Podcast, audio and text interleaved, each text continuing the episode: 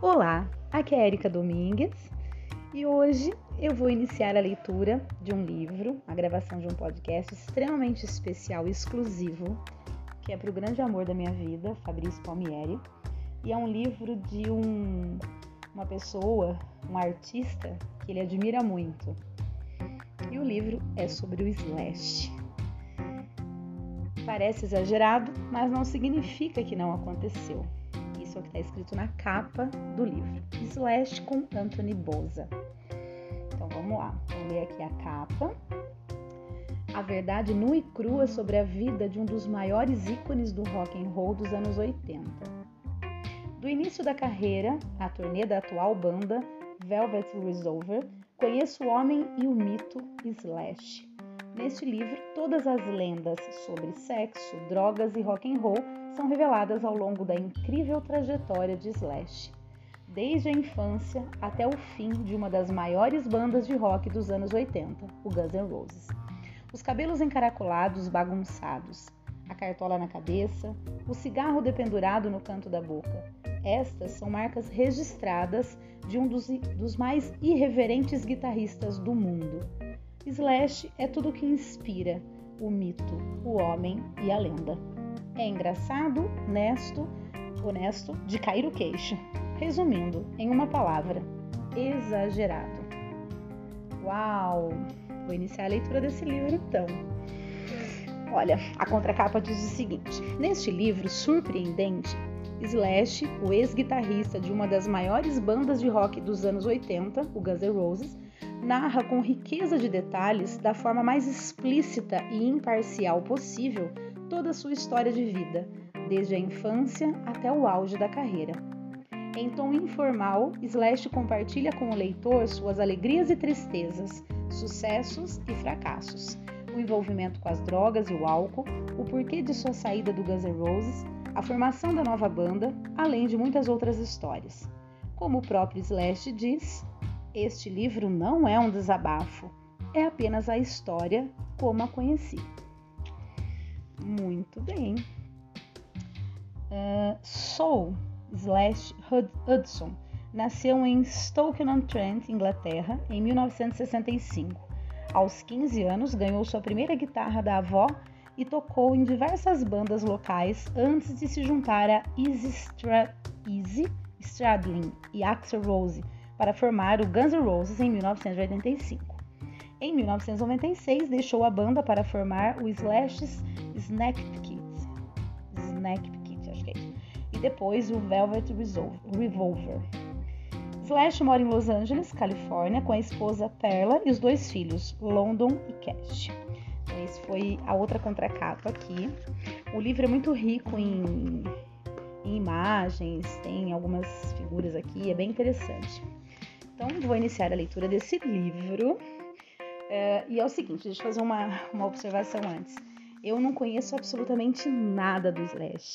Então, eu vou aprender, vou conhecer justamente nesta leitura, com essa leitura.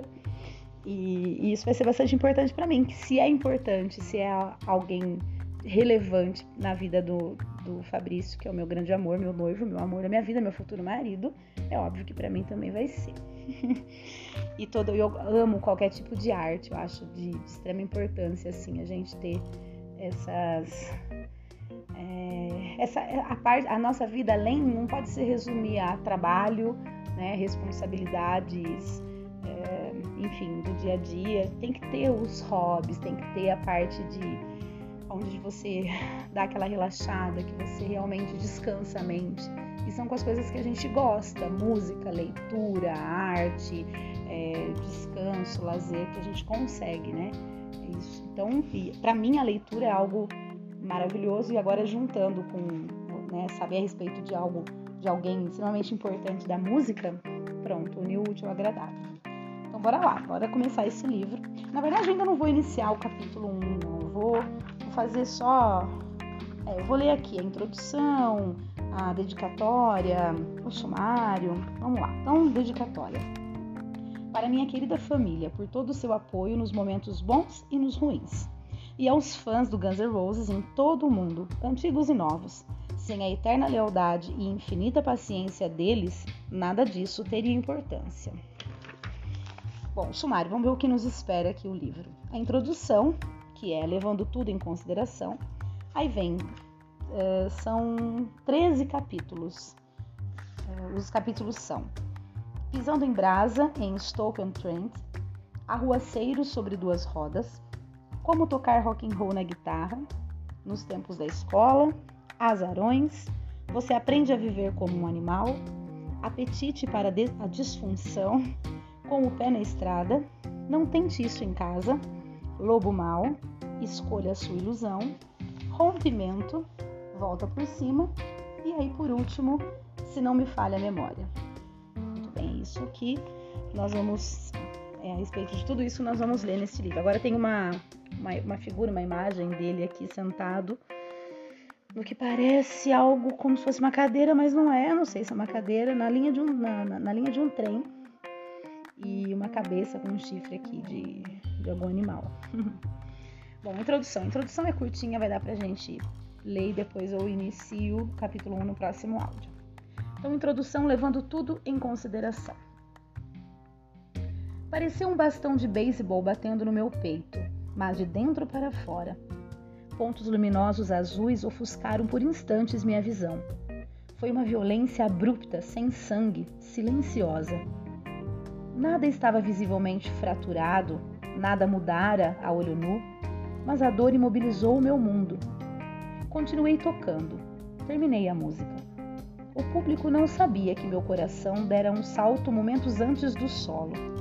Meu corpo retribuíra através de uma espécie de karma, lembrando-me no palco de quantas vezes eu o fizera dar intencionalmente um solavanco vertiginoso semelhante. O choque brusco transformou-se rápido numa dor branda, que quase pareceu boa. De qualquer modo, me senti mais vivo do que um momento antes, porque estava mais vivo. A máquina no meu coração me fazia recordar do quanto esta vida é preciosa. O momento para fazê-lo foi perfeito.